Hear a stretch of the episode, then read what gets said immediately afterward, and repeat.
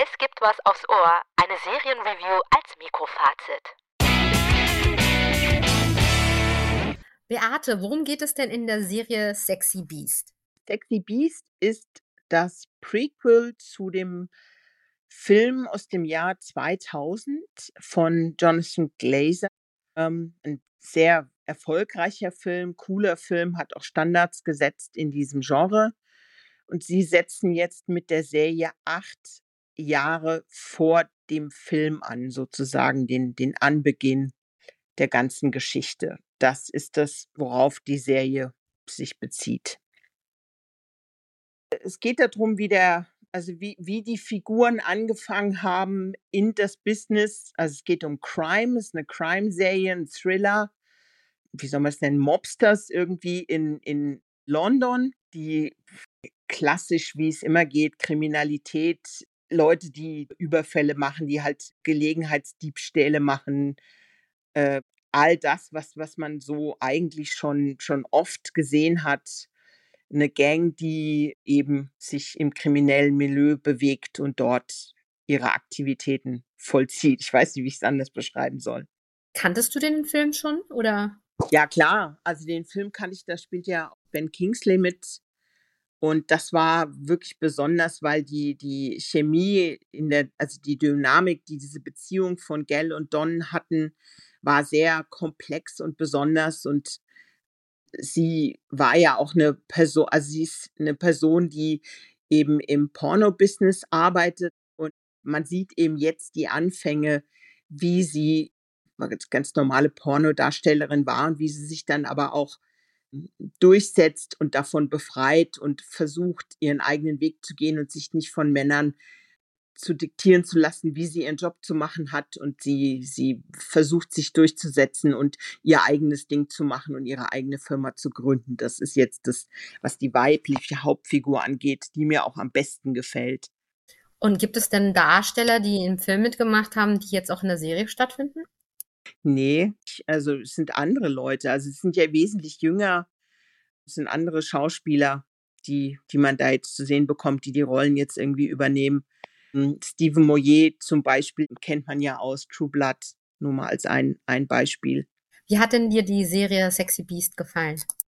Eigentlich gar nicht. Also wenn man den Film kennt, der ja wirklich eine besondere, wo die Chemie besonders war, die Story ist völlig vereinfacht und was mich am meisten stört, wenn man Gewalt nur der Gewalt wegen wie einsetzt. Also sie, sie wird ständig so die benutzen die wie so ein Stilelement. Und ich frage mich immer, warum? Das ist doch gar nicht notwendig. Klar gibt es Gewalt in allen, in vielen kriminellen Vereinigungen natürlich. Das ist ja bekannt, aber die Art und Weise, wie sie sie in der Serie eingesetzt haben, ich weiß überhaupt nicht warum.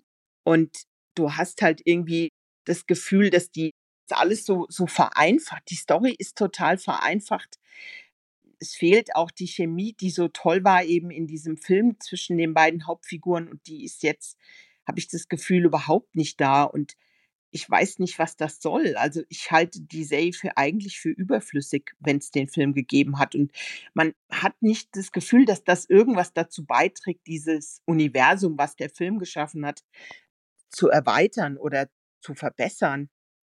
Das verstehe ich irgendwie nicht, was, was das soll. Also Würdest du die Serie anders sehen? Würdest du den Film nicht kennen? Ja, das ist eine gute Frage, die habe ich mir auch schon gestellt.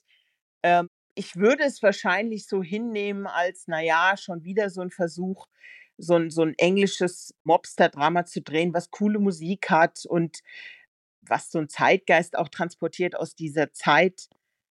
Das spielt ja irgendwie 92, aber wie gesagt, ich, ich kann immer noch, es ist halt so Stereotyp, so London Gangster die halt irgendwie ihre kriminellen Aktivitäten irgendwie durchführen und aber ohne wirkliche Seele und ohne ja irgendwie echte äh, echte Inhalte oder echte Geschichte und die Dynamik eben in dieser Beziehung, die in dem Film so toll war, die, die ist finde ich überhaupt nicht gegeben. Keine Ahnung. Ich weiß nicht, was die damit sollten. Und es ist es hat ja englische Sachen haben ja oft auch so einen so einen coolen Humor und nicht mal den sehe ich irgendwie richtig. Also es ist alles so Stereotyp, weil der Gläser-Film ist schon so ein bisschen so ein kleines Meisterwerk und das haben die irgendwie so ein bisschen kaputt gemacht. Also mich, mich ärgert das ich würde den Leuten einfach sagen: „Guckt euch den Film an und spart euch die Serie.“ Und wenn du jetzt nach Ho Lowlights und Highlights fragst, Highlights ist für mich wirklich nur der Aspekt, dass eben die die weibliche Hauptdarstellerin sich versucht, gegen das Patriarchat aufzulehnen und in dieser Pornobranche ihren eigenen Weg zu gehen und sich durchzusetzen und zu sagen: „Ne, ich mache die Regeln, nicht ihr. Das läuft hier nach meinen Regeln.“ Das ist der einzige Aspekt, der mir gefällt, sonst eigentlich nicht viel. Und schauspielerische Leistung? Ja, schon okay, aber jetzt auch nicht besonders. Also, die die die Person Sarah Green, die die Didi spielt, die ist, finde ich, am interessantesten, aber ich finde, dass James McArdle, der den Gal spielt, überhaupt nicht also, er kommt da nicht mit, mit ihrer Qualität. Und er ist ja auch der große Schwachpunkt und er ist der Hauptdarsteller.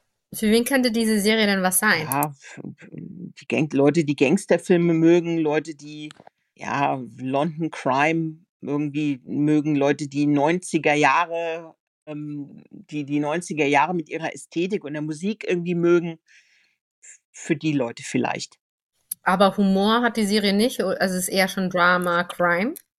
Ja, es ist eher wie 'n Thriller und Crime. Sie hat zu wenig Humor für für eine für 'ne Serie, die in in London in den 90ern irgendwie spielt.